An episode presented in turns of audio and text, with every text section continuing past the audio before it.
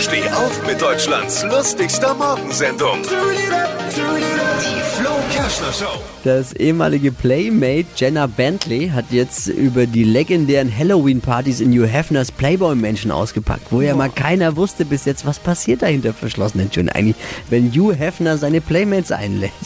Und die hat so richtig ausgepackt und alles erzählt und das soll so richtig rund gegangen sein. Ich sag mal so, äh, da sind unsere Weihnachtsfeiern wirklich äh, Kindergeburtstage dagegen. Müssen wir nachlegen dieses Jahr mal.